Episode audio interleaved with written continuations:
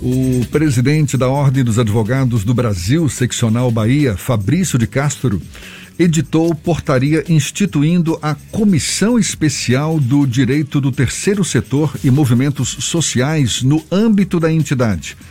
Assunto que hoje se constitui como nova área de atuação da advocacia e da responsabilidade social da profissão.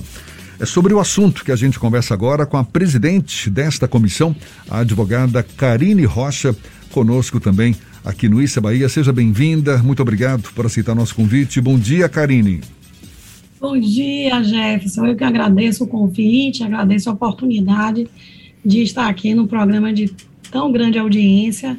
Dar bom dia a todos os ouvintes, a todos aqueles que nos assistem também pelo YouTube e a nosso outro grande jornalista, Fernando Duarte. É um prazer falar sobre esse, esse assunto. Então, explica melhor para gente. Com a, a instituição dessa comissão, Comissão Especial do Direito do Terceiro Setor e Movimentos Sociais, no âmbito da OAB, os advogados passam a ter uma nova área de atuação. Mas como assim exatamente? Porque já há atuação da advocacia no chamado terceiro setor, não? Que são organizações de natureza privada, sem fins lucrativos ou eu estou totalmente equivocado?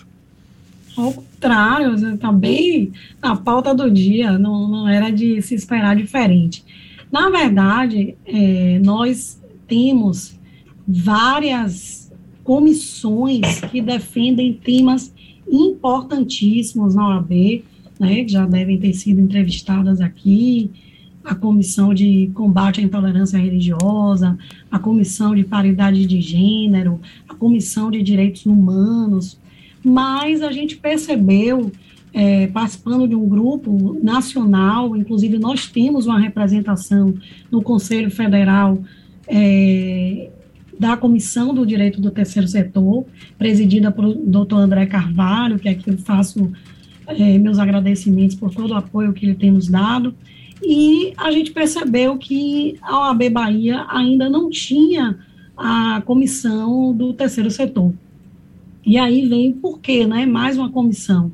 Porque, na verdade, todos os temas que são ah, é, discutidos pelas comissões, é, na maioria das vezes, né, 90% da, da, da, da área, quem realmente executa essa, essa defesa desses direitos são as organizações, como você bem disse aí, do terceiro setor, que são organizações denominadas é, representantes do direito privado, é, associações, fundações, organizações religiosas, que têm um intuito, objetivo social e de interesse público, sem né, o intuito lucrativo. Isso não quer dizer que elas não tenham é, resultado, não possam captar recursos. Mas esses recursos devem ser reinvestidos nos seus próprios propósitos, nos seus próprios objetivos. Essa questão do terceiro setor é um setor que de dos anos 1990, 2000 para cá, Isso. acaba tendo uma relevância muito, muito grande no própria, na própria sociedade, na inserção social e na forma como a sociedade se relaciona entre si. As ONGs, as fundações assumem papéis extremamente importantes dentro do nosso, do nosso tecido social quais são os pontos que a OAB identificou que eram necessários o que é necessário o acompanhamento para que houvesse aí a criação dessa comissão, doutora Karine? Perfeito, Fernando. É, na verdade, é, nós ainda, o terceiro setor, ainda tem uma invisibilidade muito grande né?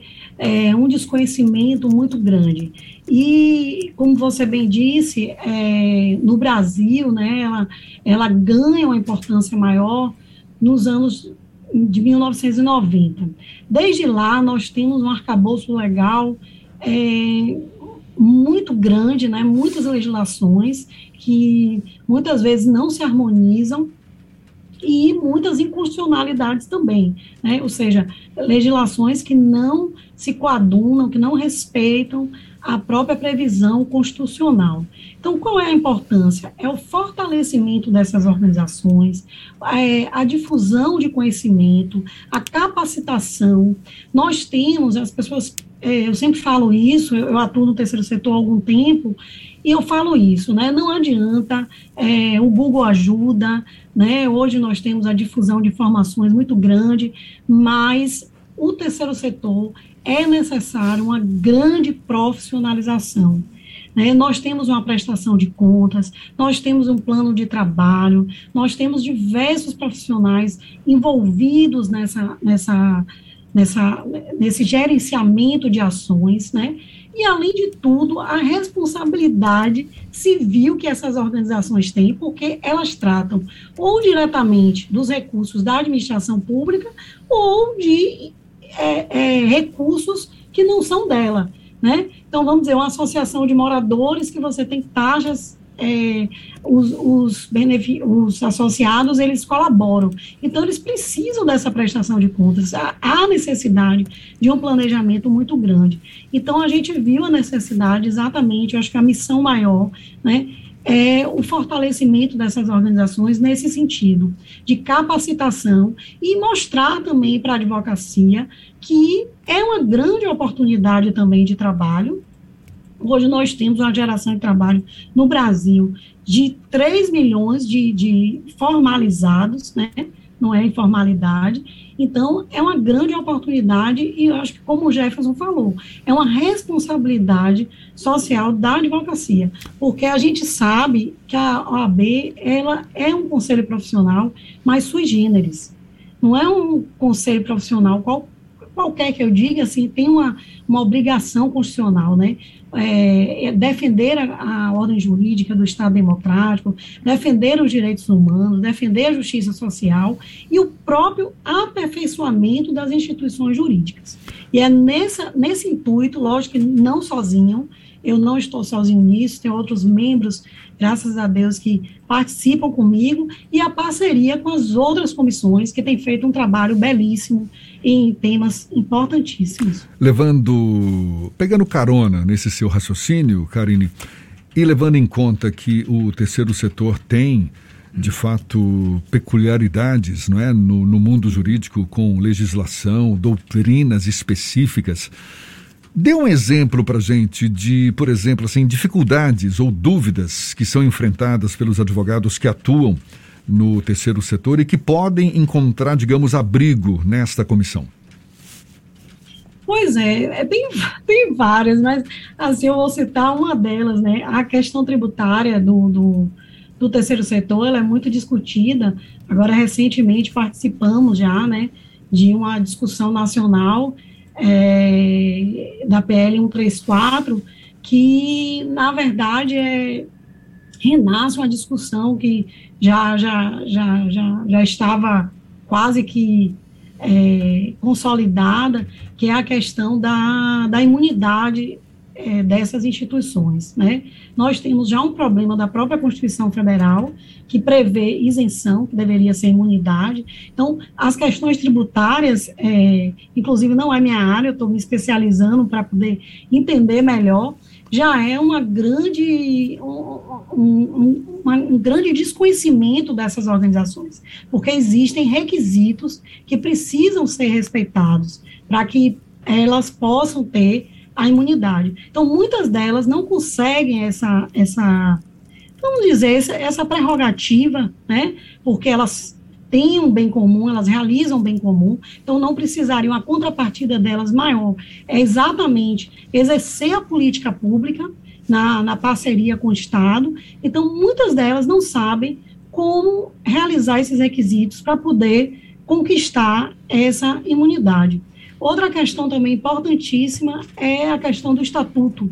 Né? Muitas vezes é, as pessoas, nós não temos, como é do direito privado, nós não temos é, tantas obrigações no sentido de previsões legais que sejam obrigatórias no estatuto.